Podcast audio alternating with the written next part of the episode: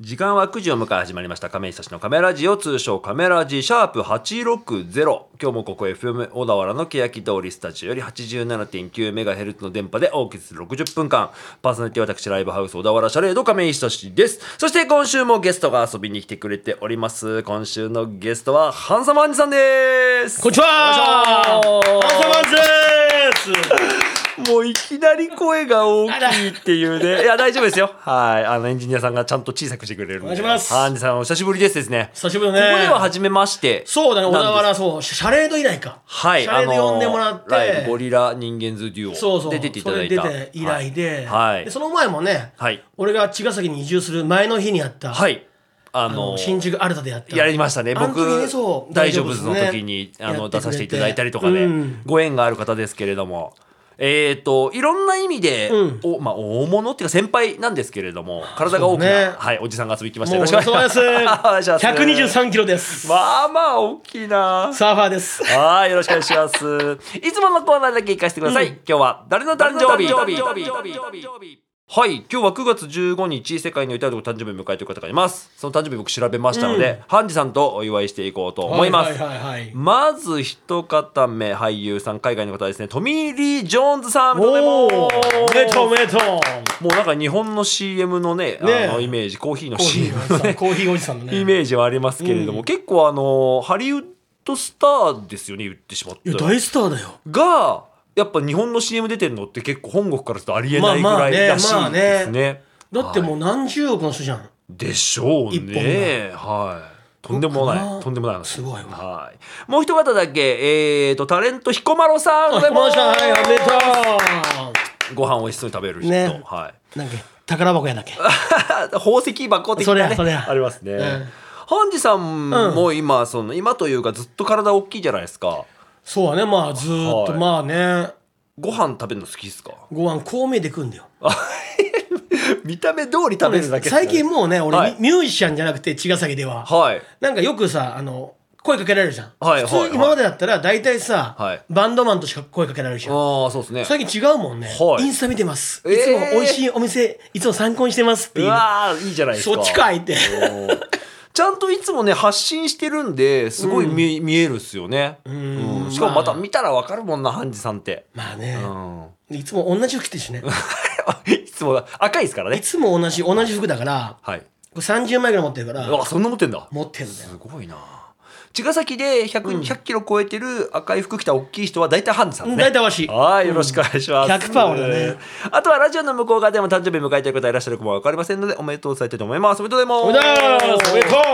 うはい、というわけで少し番組の紹介をさせてください。このカメラジは音楽トーク番組ということで、ノンジャンルで選曲をしていきます。フリートークコーナーと初カメトークでゲストのハンサムハンジさんと、いろいろお話をしていこうと思います。えー、ライブ告知は番組の最後に行います。ぜひとも最後までお付き合いください。それでは今週はこの曲から始めようと思います。ハンジさんが、えーと、ハンサム兄弟やられてた時、僕は青坊主というバンドをはいはいはいやっていて、一つその青春パンクシーンというか、パンクシーンあったじゃないですか。その時に聴いていた音楽を中心に僕は選曲をしました。ねえよろしくお願いします。まず聴いてもらいましょう。ビバッチェで半分こ。わ半分こしたはい、聴きました。ビバッチェで半分こでした。懐かしいねや、大好きだったおな。懐かしい。堤2000年初頭ぐらいです よね、きっとね、堤さん。うそうやーね。ん。堤も長いからね、付き合いが。はい、今でもお付き合いがあるんですもんね、あるあるあるあるハンジさんね。全然あるよ。それこそそのまあタイミング的にあれでしたけど2011年ね、あの大震災の時そうとねか、。その時によくね、はい堤も連れてはい、東北行ったりは、いね、一巻行ったりしとったね。結構ミュージシャンがそれぞれ活動してた時期っていうイメージはありますよね。ちょうどね堤が、はい。あの、一巻のイベント出る時に入院しちゃってええ。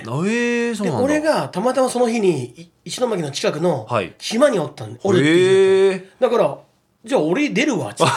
代わりに。そうそうそうそうえーそれではい行ったら、あはいのーチョークスリーパーのはい。うわ懐かしい。そチョークうがスリーパーイイベントではいやってて、ええでそれでねドラムがはい。それお久しぶりみたいになってさ、ええそこでまたね俺も一巻にまで縁縁もできてたはらいしいの、はいはい。結構ね堤はもう最近もなんだかんだうわ絡んでるなんかね久しくお会いしてないというか何してるんだろうな思い出の人になっちゃってましたねなんかねちょっと活動をね見てみたいと思いますというわけで本日改めましてゲストハンサムハンジさんですよろしくお願いしますお願いしますハンサムハンジです改めて自己紹介というかまあ紹介したいなと思うんですけれはいどはいはもいもともと僕はそのハンサム兄弟というバンドそうねハンサム兄弟がまあ最初のまあキャリアとしてはい世に世に出たのがハンサム兄弟やね、さなんか年齢とか別に非公開とかじゃないですよ全ね然全然今おいくつでしたっけもう50になった先10月そうですよね僕が419つ違いだからそうまあだな約1周ぐらいそう上のね先輩ってなると。僕昔それこそに20、まあ、20歳ぐらいの時にその青坊主というバンドやってたんですけど、はいはいはいそのキャリア的にかぶってないんですよねなんか一緒にやる機会があんまりないというもか,、なんかそんな感じだねはいで青坊主の先輩が俺らの後輩だったみたいそうなんですよねちょっと離れちゃってるからそうだね、はい、うんただやっぱそん本当ねそのツアーとかの創世期というかうんの頃にやられてて、まあね全国でポスターを見るバンドっていうねそうだなあのすごいかっこいいジャンプしてるポスターをすごくどこでも見てたんでエアハンサムねはい でハンサム兄弟ってバンド名もままずあねめちゃくちゃ良かったしそ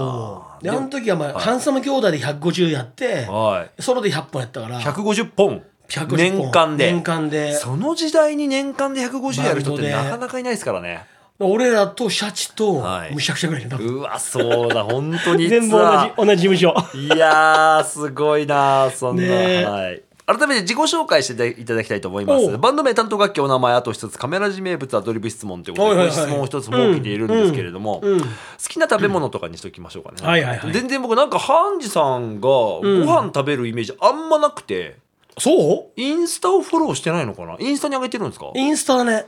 ツイッターだと、もう海ばっか行ってるというか。あツイッターは結構ね音楽の話とそうそあとは海の話う。そうですよね。なんか、レコーディングとか。確かそうだねであと YouTube とかも見てるんですけどうん結構そのご飯のイメージなかったんですよそう YouTube 確かに、はいうんあの海でなんか喋ってるですね歌って喋るはいあとはレコーディングうんそうのあだねのブースだったりするイメージがあったので好きな食べ物の一つ確かにえっと今日2人でやってるので僕含め自己紹介改めてさせていただければと思います、パーソナリティはライブハウス小田原シャレード亀井久志です、えっと今バンドというバンドは組んでないんですけれども、えっと先月から先々月かな、から、えっと僕奥さんと2人でアコおうースティックデュオマジをで組みましておおはい、えっ、と、ポッキーレコードという名前で、 やっております。よろしくお願いします。か何それお願いしらますお互いの好きなものを一つずつ名前を出す。はいはいはいはいスタイルで僕レコード好きなので、うんで奥さんポッキーが好きだって言って、ポッキーレコードって名前になったという。甘酸 っぱいね甘酸っぱいな、はい、やっております。いいな僕の、えー好きな料理で、料理か食べ物は豚バラ肉です。よろしくお願いします。豚バラ肉お願いします美味しいですよね、豚バラ、最高だねお肉食べます。大好きそうですよね。食べサない。ムギョプサル大好 きあはは一番美味しい。改めて自己紹介を。はいはい、お願えしまっすと、ハンサムハンジです。はいまあ、ハンサム兄弟とか、デブパレードとかはい、今はまあ、ゴリラ人間ズってバンドの、はいえーボーカルやったり、はいまあ、ハンサムレコーズというえーレーベルで、はいまあ、若手アーティストのプロデュースをやったりしております。すごいキャリアがたくさんある方ねえ、もうややらんと食えないからね。いやそれはいろんなことやらんとね、はいでも音楽でねご飯食べてる方ですからね,、まあうねん、あとサーフィンサーフィンで。 うん犬とご飯とサーフィいン。や一番いい最高だな今はでで今もともとどちらに住まれてたんでしたっけもともと、あ生まれは豊橋、愛知県豊橋で、はいはいはで、まあ、東京にまあ28年が住んで、はい今茅ヶ崎に2年前から、はい、えー茅ヶ崎に移住して神奈川県民になったわけです神ね奈川県湘民南だエよリアで、まさかのまさかの湘南ボーイで すわねえハンジさんの好きな食べ物、俺ね玉ねぎなんだよね、玉ねぎ、まあ、肉とかうなぎとかもちろん好きだよはいはいはい寿司とかでねもそう寿司大好き、はいでもなんかね、はい玉ねぎ大好きなうわーでも玉ねぎは美味しいですの美味しい何でもいいの,、はいあの炒めてもいいし、う酢につけて、はいはいステーキにつけるとかうわーいいっすね付け合わせでも玉ねぎ最高っすね大好きうわーじゃあ僕美味しい玉ねぎ結構知ってるんおでーなんか今度差し上げますあ嬉しいそれマジ嬉しいあの結構農業にあの向いてて、まあねここの辺そうだもんねそうですねいっぱいあって美味しい玉ねぎあるんでうん今度お知らせしますねはうんいやったぜ一曲挟むタイミングにいやお今日はもうハンジさんめちゃくちゃ喋るから多分曲バンバン流す感じになりそうな気はしますけれどもまずじゃあハンサム兄弟からですかおねハンサム兄弟行こうかはいじゃあ曲振りをお願いします、ねハンサム兄弟の人生大乗ブンブンブン。はい、はい聞きました。アンサム兄弟で人生大丈夫ブンブンブンでした。ありがとうはい。これねわしが生まれて初めて作った曲なのえー、そうなんだそう30え年前に19で作って、はいそこからカウントして今年30周年なーうわすごいっすの、ねバンド始める前に鼻歌でえー、鼻そう歌なでん撮っだたやつをなんかそはのいビッグカメラで買ったカセットレコーダーにはいはいはいジャコってやって「えー東京の」って 言ってえじゃあ豊,、うん、あの豊橋でしたっけそう豊橋あから歌ったってことですかね、うん豊橋から上京して作った上京してからか上だから京して大学辞めうてんでラ,、まあ、ラグビーやったから、はいラグビー辞めてはい退学した時に作ったんだよいやーすごい思い出の曲っすそうねそっから30年間まさか歌い続けるとかね一個ねハンサム兄弟代表曲というか、ハンジさんの代表曲になってますもんねそうだなはい大丈夫そうもなカバーしてくれてそうなんですよ、あれ最高だったねイベントを出させてもらった時に、なんかせっかくだからねそのう大丈夫ですボーカル松野浩介が、もちろんハンサム兄弟好きで、じ人生大丈夫ブンブンブン知ってる大好きだっていうことでもう俺ら大丈夫ですだからやるしかないよいねや嬉しかったねてあれはねやらせていただいて、はい、最す高だごったく光栄な、ね、イベントでしたねすごくありがたいことねはいというわけで、えーここからトークに入りますけれども、はいはいはいうんハンサムハンジって何者あ何者何者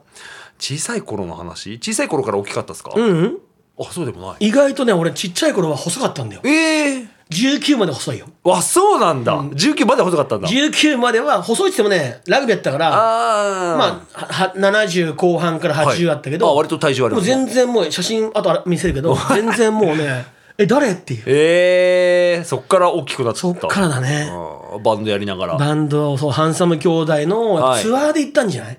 あツアーでもう全国回って全国がさあのうまいもの食わしてくれるじゃんそそうっすねれで気づいたらあれ90超えたるわっつっうおーて結婚当時が18年前の結婚当時がはい90ちょいぐらいなの、ああそうなんですねそこから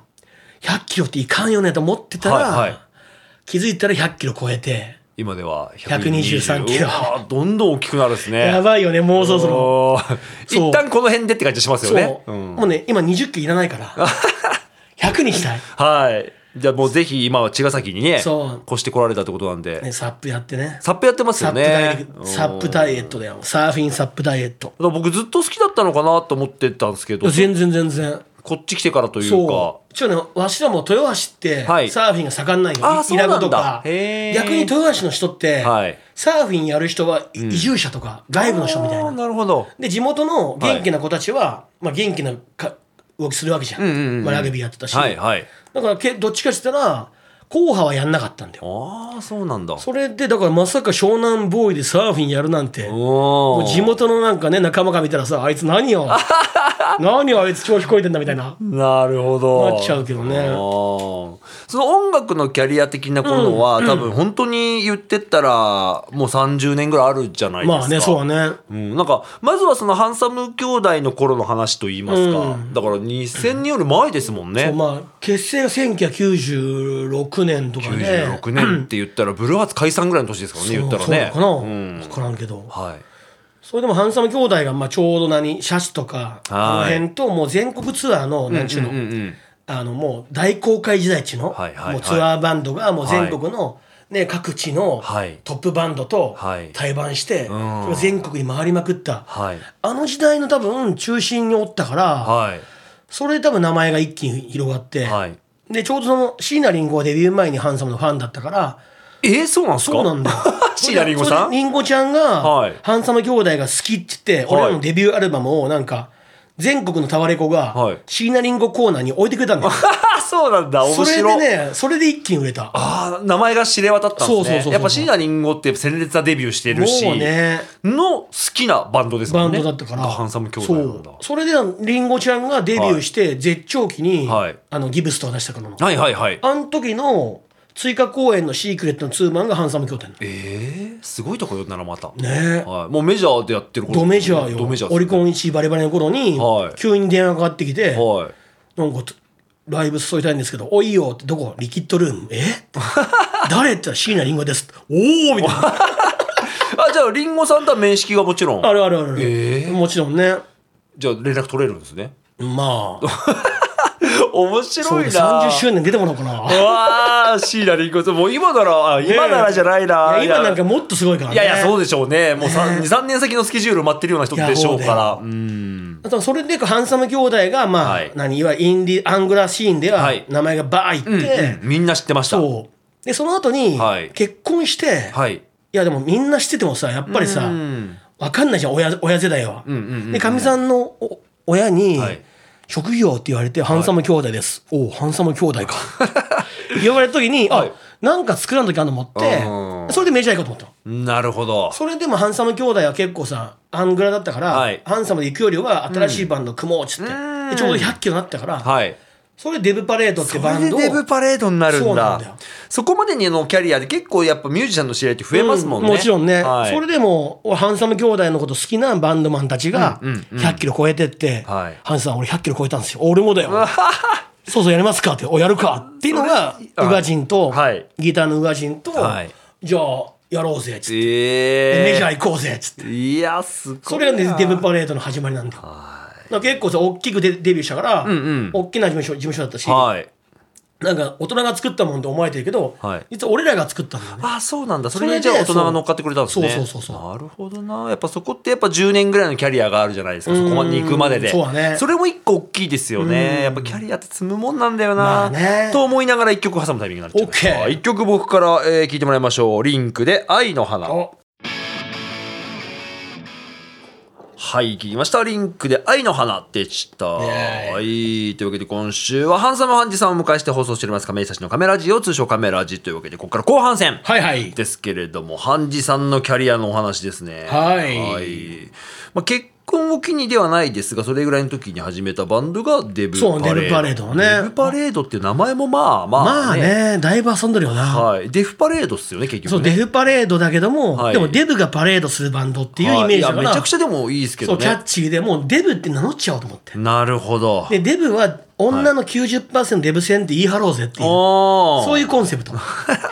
それでもコうンだかセプトがら、はっきりしてるそな。う、だからもう女性限定ワンマンとかう、ん。やったりしとって、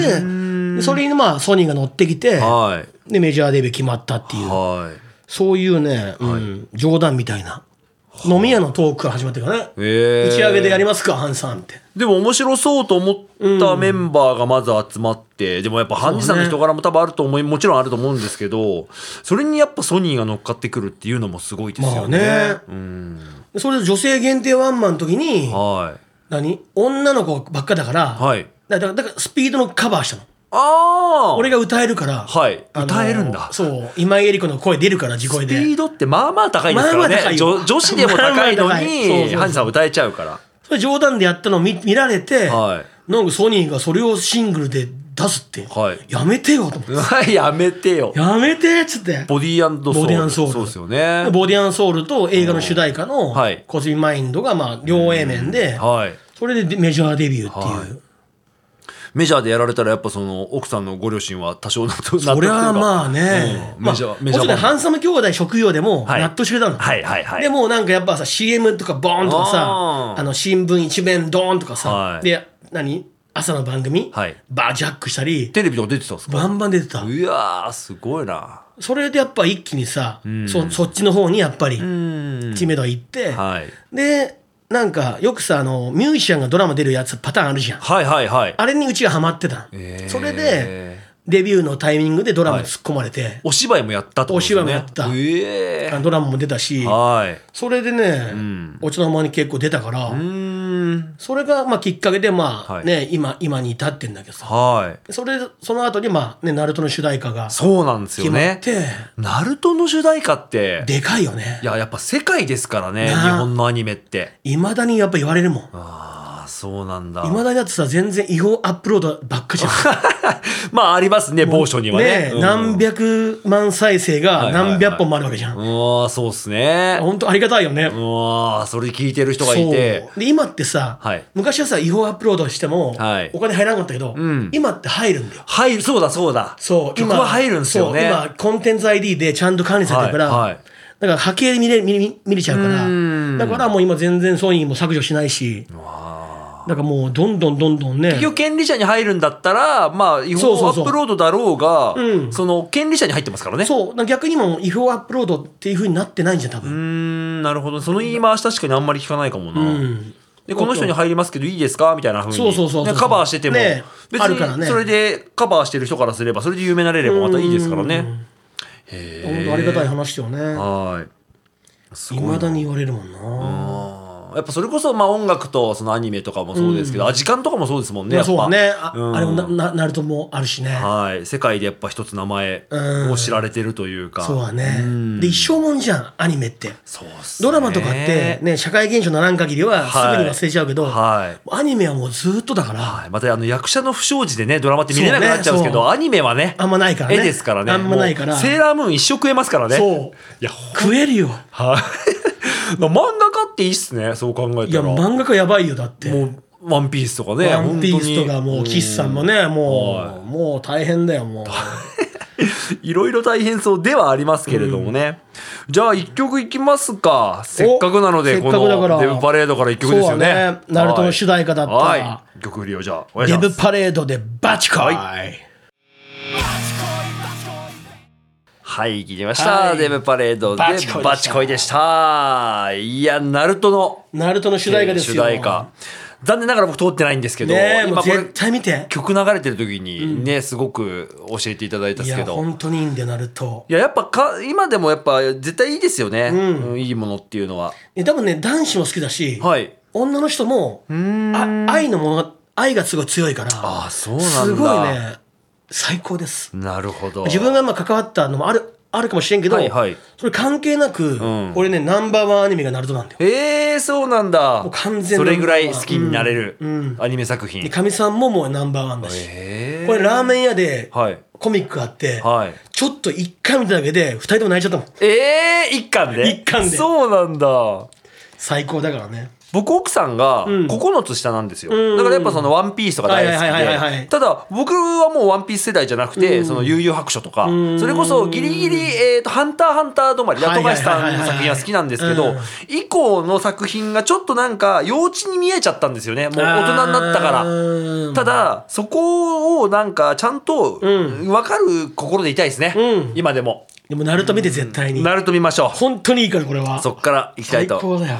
思いますね。というわけでここからまたさらにね、活動の様子を伺っていきたいんですけれど、はいはいはいデブパレード以降の活動はデッパレードがちょうどね震災の2週間前にはい解散したの、ああ2011 11年の2月に、はいはいはい、それで、うん何もなくなっちゃう一一応、はいでなんとなく、ん先輩の追悼だけあったから、ハンサム兄弟が1本だけ待ってて、あーはいそのハンサム兄弟の最後のライブが、まあ、最後じゃないけど、3月の8日だったの。うんうんで、その3月8日以降を、いじゃあちょっと自転車にギター積んで、はい稚内でも行こうかなと思って、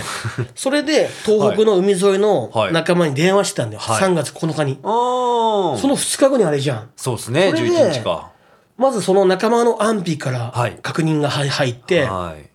いで、それで、もう東北に気持ちが行ってるから、はいそれでもう東北に行きまくってたんだようーんそう、それでなんか、はいでもなんかそう、だからバンドやらずに、はいなんかもうギターが持っていけないから、ウクレレになって、ああそっかで、ウクレレ大使として子供にウクレレを教えて届けて、はい東北に届けて、教えて、はいウクレレあげるよっていうみたいな。なんかお大きい会社と連携してやってたんですそうねそういう活動をね,、うんでもね何本渡したんですか今ね、586本か7本、ね。そんなに渡るんだって感じですね。そんな渡るんだった本当にえーでもやっぱウクレレっていいんですよね。あのいいよちょっと話がずずれちゃうんですけど、うんコロナ禍で結構流行ったっていう流行った流行かった、結構主婦層とか、うんギターって意外と物も大きいし、そう音も大きいんですよね。大きいちゃんと弾くと。そうなんだよ。でもウクレレって本当に自宅でやる分にはちょうどいそう、いちょうどいいんだよ。サイズも音もね。で、ちょうどね、ご飯とかはい飲みながら弾けるの。ああそっか。俺は、俺だったら、今だったら、海に犬の散歩に持はいってくの。なあそうなんで、ですね。犬の散歩しながら曲を作ってるみたいな。確かにあのアコースティックギターは持ってけないですね持ってけないよちょっと大きいですねそうミニギターでギリだけどでもまあね、はい普通に歩いたらしんどいじゃん。あウクレレはもうあの背中に背負って、え犬と一緒緒に行ってみたいな。はいはいでしかも多分その主婦たちの中で流行ったっていうのもなんか弾いてテーブルに置けちゃいますもんねそのままねそうなんでお茶飲んでそうそうそうお菓子食べてじゃあまたこれやろうみたそ。いうな感じででこきこるってにいうもね、あの膝に置きっぱなしで飲めるしさ。そうなんですよね、だからウクレレ本当にいい、はい、だからコロナ禍であのギター講師がウクレレ始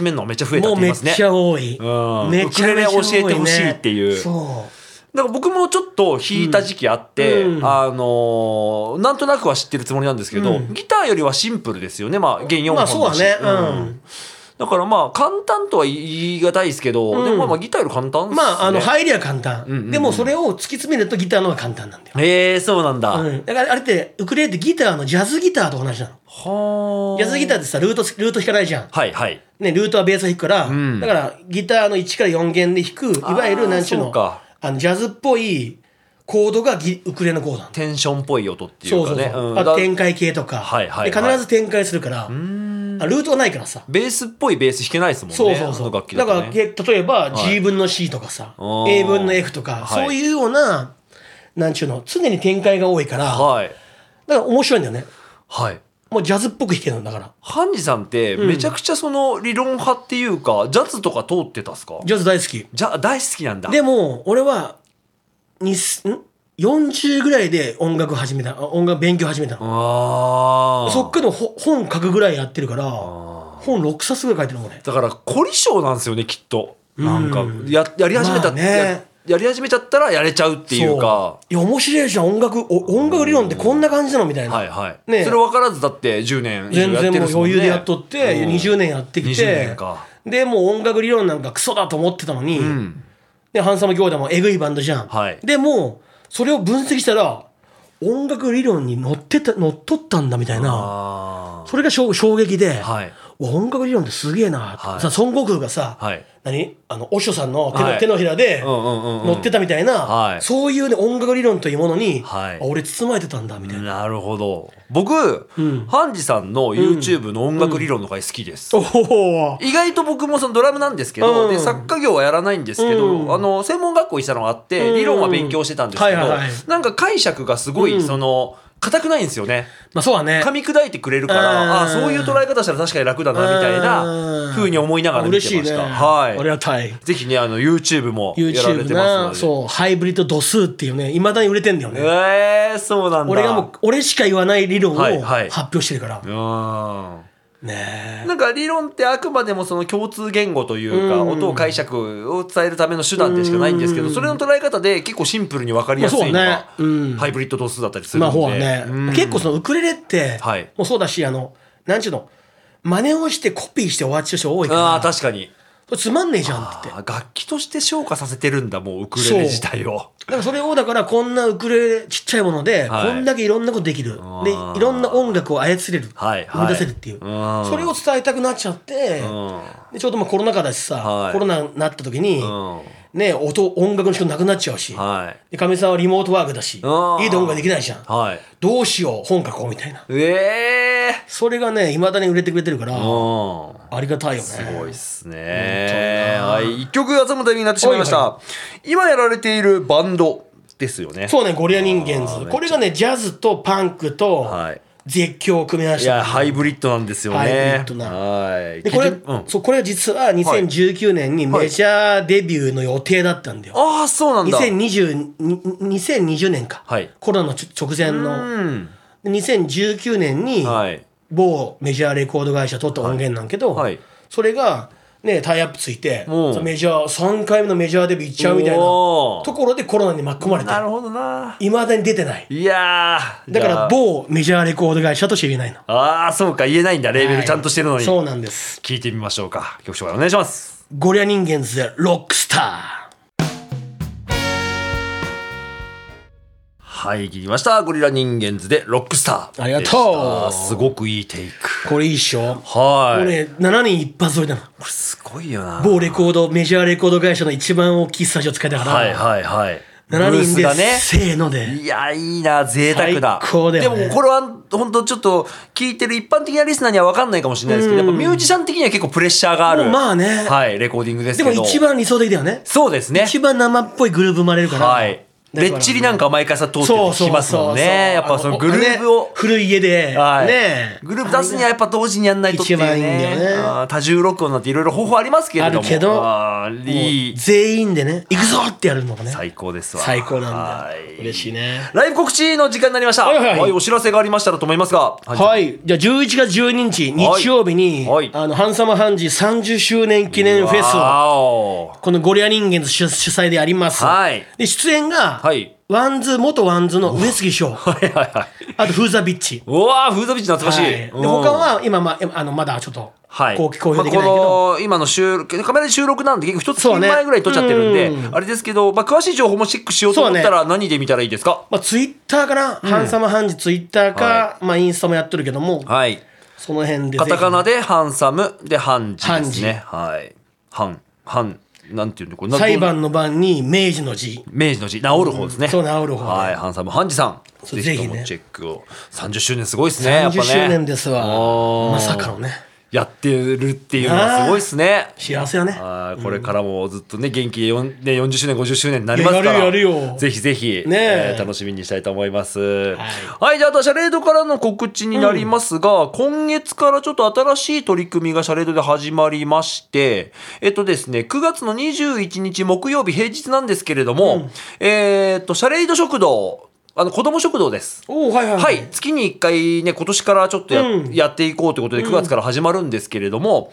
そのシャレード1階のラウンジスペースがあるんですけれども、うんそこで子ども食堂やってます。はいまあ、なんかその子ども食堂って言っちゃうとそのなんかイメージ的に貧困層にとかっていううん風になってるイメージあると思うんですが、まあ、そんなこともなく本当に、えー、と中学生以下は無料でご飯食べれます、うんみんなでなんかあの一人でご飯食べるんだったらぜひねあのシャレードに流れてきてくれればっていうところであとはそのシャレードってライブハウスなので、うんやっぱそのエンタメとも絡められるなっていうのがあり1階のラウンジスペースにピアノがありますので、うんその日はキャオちゃんっていうシンガーソングライターの子が来てくれて一緒に手伝いながらおいいじゃん歌を歌ったりとか。最高はね。はい、その日ちなみにあとね、えー、とロトさんっていう手品師も来ます、うんへーなんかやっぱその長くやってるからたくさんエンタメの人と知り合うことができてなんかその子供たちの一個原体験にうん間近でマジックを見るとか、あいいねはい、近いところで歌ってくれるお姉さんがいるとかっていうのも含めちょっと,、えー、と毎月力を入れてやっていいいこうねというのをその平日に開催素し晴まらすのしでい。はい、ぜしひかともうもまいからね。はい俺あの食ったもんあのなんていのあーそうだ角煮のやつ。はい、ルーローハン食べていただきましたね。うまかったは。うまかっい、多分子供食堂は多分ねカレーを、うんはい、シャレイド食堂という名前でやっていきますので、今後ともよろしくお願いします。いいね素晴らしいというわけでラスト一曲流すタイミングになってしまいました。僕の最後選曲ですね。うん聞いてもらいましょう。ハイウェイ61でレコード。はい、聞きました。ハイウェイ61でレコードでした。いいね懐かしいね2000年ぐらいの話ですね。きっとね、ねえ20年以上前ですけれども。いやー、すごい楽しかったです、ハンジさん。ねはーい。たますごいなんかこうやってゆっくりな音楽の話ね。はいしかもちゃんとなんかね曲も聴きながらはい、その裏でねはい、もっといい話もし てね。